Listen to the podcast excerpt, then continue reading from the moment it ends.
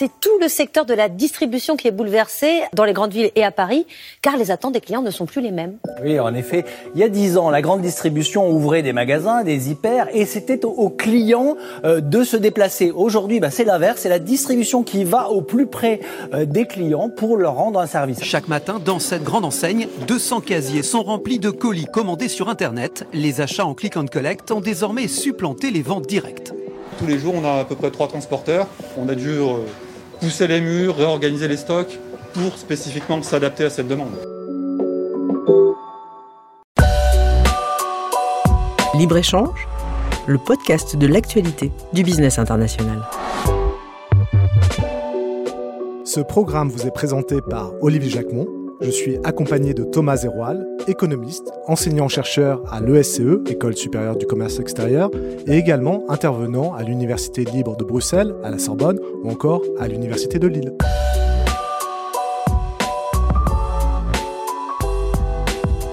Récemment, les confinements successifs ou la congestion durant six jours du canal de Suez nous ont rappelé qu'un blocage lointain entraîne des conséquences très concrètes sur l'activité des entreprises, parfois mises en difficulté pour honorer leurs commandes.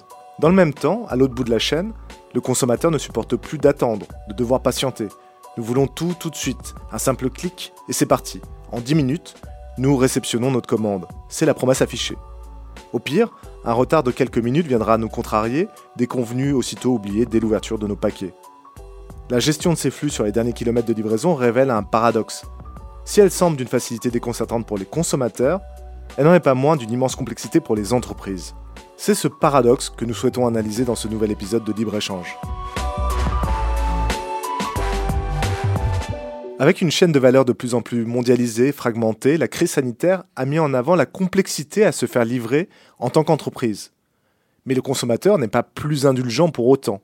Il s'attend toujours à recevoir facilement de nombreux produits dans des délais raisonnables. Alors oui, côté entreprise, c'est encore plus complexe depuis le début de la crise sanitaire. Sans la garantie d'une livraison dans l'heure et sans l'assurance de recevoir des produits respectant la quantité et la qualité demandées, la gestion des entreprises a été au mieux mise à mal, au pire, ça lui a été fatal. Quel cruel paradoxe, Thomas. La demande est là, des entreprises ont du mal à la satisfaire. Est-ce que ça signifie que des entreprises parfois florissantes ont dû mettre la clé sous la porte? Alors, dans la bataille de l'offre et de la demande, cette situation a au moins eu le mérite de nous mettre en garde quant à nos fragilités lointaines et à notre dépendance vis-à-vis de certains pays comme la Chine ou vis-à-vis de certaines matières premières. Mais il faut encore affiner euh, le regard et voir que c'est l'idée même d'une chaîne globale de distribution performante qui est remise au centre des débats. Autrement dit, les bons fournisseurs à l'autre bout du monde ne suffisent pas, il faut aussi un solide relais local sur les derniers kilomètres. Cette complexité de la chaîne jusqu'au relais local reste absolument invisible pour le consommateur, sauf bien sûr en cas de dysfonctionnement. Euh, je pense au retard, à la rupture de stock. Nous ne voulons pas avoir conscience quand nous consommons et que nous nous faisons livrer de tout ce qu'il y a derrière. Alors vous avez raison, Olivier, hein, on peut pourtant de plus en plus facilement se documenter aussi sur cette complexité. Et on pourrait même dire qu'en étant informé, on ne l'accepte pas. C'est exactement l'une des clés de ce paradoxe apparent. Notre degré de patience n'est pas corrélé au degré de complexité des chaînes logistiques. Et ça nous rend même euh, complètement schizophrènes. On souhaite garder notre confort en tant que consommateur. On s'inquiète en tant que citoyen du nombre de kilomètres parcourus par certains de nos produits, pour des raisons sociales ou environnementales. Et on s'affole en tant que salarié, indépendant ou chef d'entreprise de la survie de notre entreprise, car les produits n'arrivent plus ou n'arrivent pas comme nous le souhaitons. Mais si le consommateur semble si capricieux, c'est parce que d'un autre côté, on fait tout pour répondre et satisfaire ses moindres caprices. On aurait, je le dis là sur un ton léger, hein, d'un côté des consommateurs enfants et de l'autre des entreprises parents qui facilitent la vie de leur progéniture. Alors je vous laisse euh, la responsabilité de cette image. Hein. Indépendamment de la crise sanitaire que nous traversons, je crois qu'il faut commencer par rappeler euh, l'extraordinaire montée en efficacité de la logistique sur toute la chaîne de valeur. Et ça, non pas d'un point A à un point B, hein, comme on a coutume de le dire en transport, mais d'un point A à un point B, puis à un C, jusqu'à un point Z de livraison finale. Donc les activités logistiques ont gagné en efficacité au cours des dernières décennies, euh, qu'il s'agisse de la logistique amont, c'est-à-dire la logistique de l'approvisionnement des matières premières, ou de la logistique aval, qui vise à distribuer euh, les flux vers le consommateur final.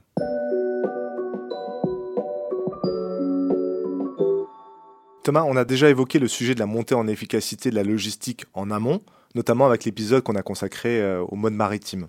On a moins insisté sur la logistique aval. Alors, il faut bien comprendre que la logistique aval s'inscrit dans un contexte qui est très particulier. Quel est-il? La montée de l'urbanisation dans le monde. Nous sommes aujourd'hui plus de 55% d'urbains dans le monde, plus de 74% en Europe et plus de 80% en France. Donc la tendance se poursuit en plus, hein, si on suit les projections de l'ONU pour 2050. Et donc cette montée de l'urbanisation va favoriser la métropolisation ou la montée des mégalopoles. Donc on assiste à une concentration de population et d'activité dans certains points du globe, soit, et donc cela devrait faciliter les livraisons. Alors, a priori, oui, car si les consommateurs sont davantage regroupés sur un même espace, de plus en plus dense, il semblerait tout à fait logique que ça facilite les choses.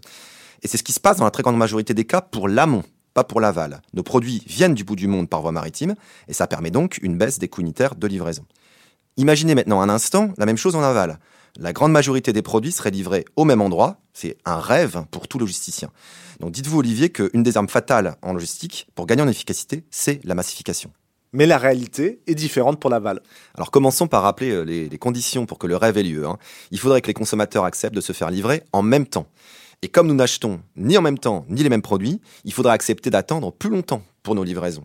Donc pour réussir à livrer en même temps tous ces flux. Et on en revient aux consommateurs versatiles, capricieux. Alors exactement. Nous sommes demandeurs de toujours plus de livraisons sur des créneaux personnalisés et de moins en moins patients. par exemple, certaines enquêtes en Europe et en Amérique du Nord nous renseignent de plus en plus finement sur les services demandés par les clients pour les derniers kilomètres. Et je précise que les chiffres que je vais citer ici hein, sont pré-Covid. Vous avez 56% des consommateurs qui veulent une visibilité totale de la livraison. 51% d'entre nous veulent une livraison le jour même. Alors du côté des entreprises, hein, quand on les interroge sur les défis à relever sur les derniers kilomètres, ils répondent d'abord à plus de 26% une flexibilité pour s'adapter justement aux demandes du client, devant même le coût global, qui est à 20% de la part des répondants. Donc ce sont les deux premières priorités, loin devant toutes les autres, comme euh, la sélection des partenaires, euh, l'efficacité de la livraison ou les livraisons manquées. Donc face à cette exigence et à cette diversité de créneaux demandés, on n'assiste pas à une massification des flux aval, mais à une fragmentation. D'où la formule que je répète encore et encore, tellement de véhicules pour si peu de tonnes kilomètres ou tellement de frais pour si peu de fret. Nos exigences ne sont-elles pas finalement pénalisantes? Alors pas qu'au niveau écologique, hein, au niveau économique aussi, donc pour notre budget. Imaginez bien que les derniers kilomètres de livraison, même s'ils ne représentent que 1% de la distance globale, génèrent en moyenne entre 20 à 25% des coûts de la chaîne d'approvisionnement. 25%. Alors c'est une moyenne hein, qui revient dans de nombreux rapports. Euh, le poids du dernier kilomètre reste variable évidemment selon les secteurs. Mais les recherches quantitatives menées sur le sujet euh, l'évaluent entre autres entre un quart et un tiers du coût logistique total. Et il y a pire, ce coût économique s'accompagne de coûts sociaux et environnementaux qui sont eux aussi très élevés.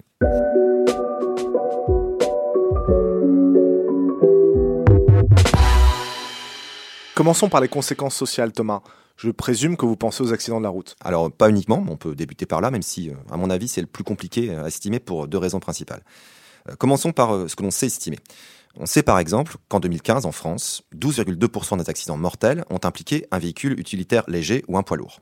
Donc les chiffres que je viens de donner hein, sont issus de l'Observatoire national interministériel de la sécurité routière. Mais, deux problèmes. Problème numéro 1.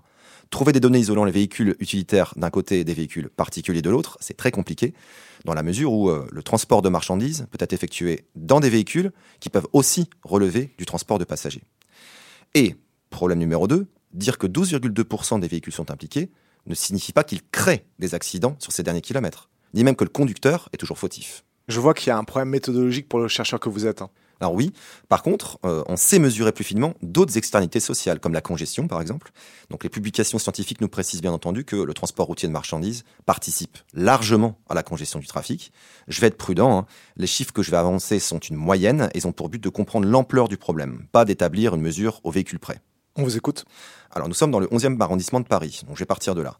Dans Paris et la Petite Couronne, vous avez 5,9 millions de déplacements par jour en voiture en 2018. Donc c'est en légère baisse depuis 2010, mais ça reste quand même très important. Tous les jours, pour le B2B ou le B2C, vous avez plus d'un million de livraisons et d'enlèvements en Ile-de-France où le transport de marchandises va représenter de 10 à 20 du trafic. Oui, c'est impressionnant. Alors oui, et on parle de Paris là, mais prenons New York. Chaque jour en B2C, c'est plus de 800 000 livraisons à domicile, et pour le B2B, 1,4 million.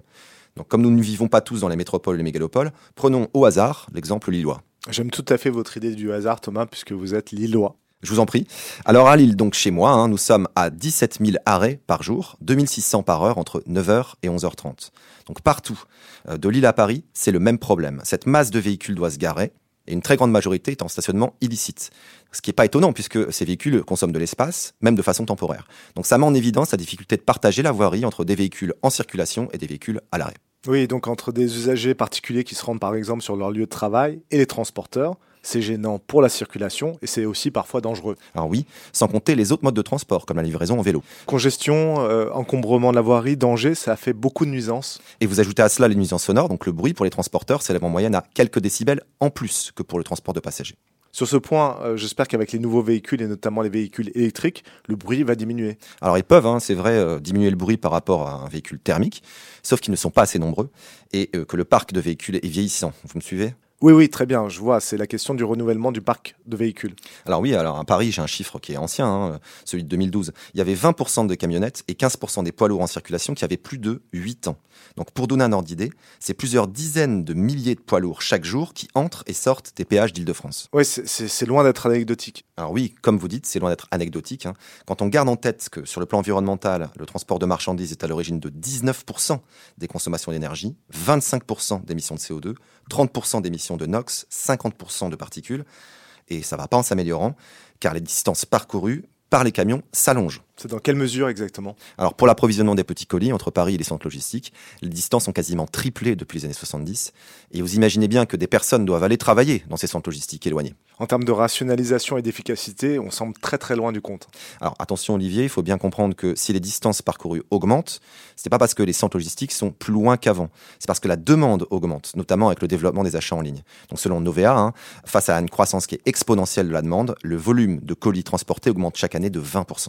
On en revient à la question et au sujet de la fragmentation logistique en aval et celle des livraisons rapides sur des créneaux personnalisés. Il faut savoir que la logistique traditionnelle ou conventionnelle n'est pas toujours la même que la logistique en ligne. On ne fait pas exactement appel aux mêmes prestataires pour les livraisons finales. On trouve bien sûr hein, des entreprises de messagerie express euh, que nous connaissons tous, hein, comme Chronopost, UPS, etc. Mais aussi à côté, une armée de très petits livreurs.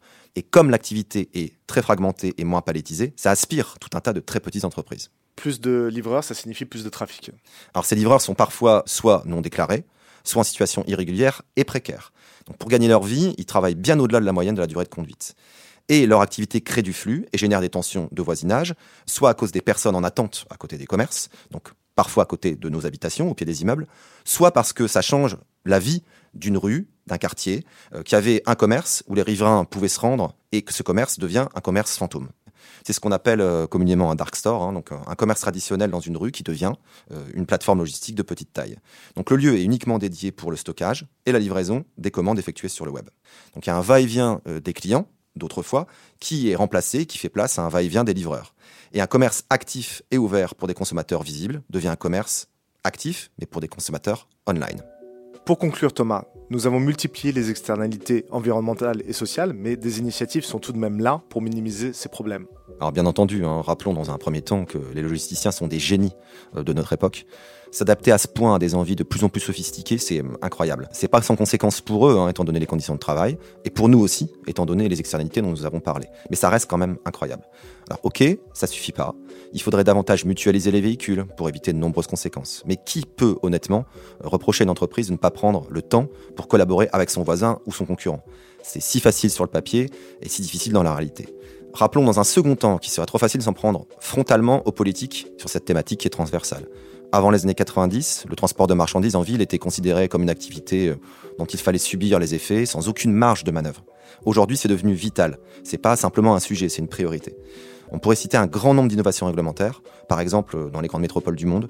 Donc, ils agissent, mais face à l'ampleur de la tâche, je leur souhaite vraiment bon courage. Les enjeux en plus sont souvent contradictoires entre eux et on peut se demander comment arriver à concilier les attentes des pouvoirs publics, des entreprises et des citoyens. Alors justement, euh, nous, les citoyens, hein, nous pouvons moins consommer, réutiliser, recycler, vérifier l'origine de nos produits sur les emballages, mais aussi euh, via euh, d'autres sources. Ça implique de chercher, ça implique euh, de douter, de, de réorganiser nos consommations, par exemple pour diminuer ou améliorer nos déplacements, par exemple en transport en commun. Prendre en compte les impacts sociaux environnementaux, ça signifie aussi se transformer en logisticien ou à minima en bon gestionnaire. Ça, ça prend du temps. Et ça peut avoir un coût, mais qu'il fera. Qu'il fera tout de suite, qu'il fera à long terme, qu'il fera en étant suffisamment convaincant pour les autres. Parce qu'être un convaincu solitaire ne suffira pas. Donc euh, diffusons cet appel à la mobilisation citoyenne.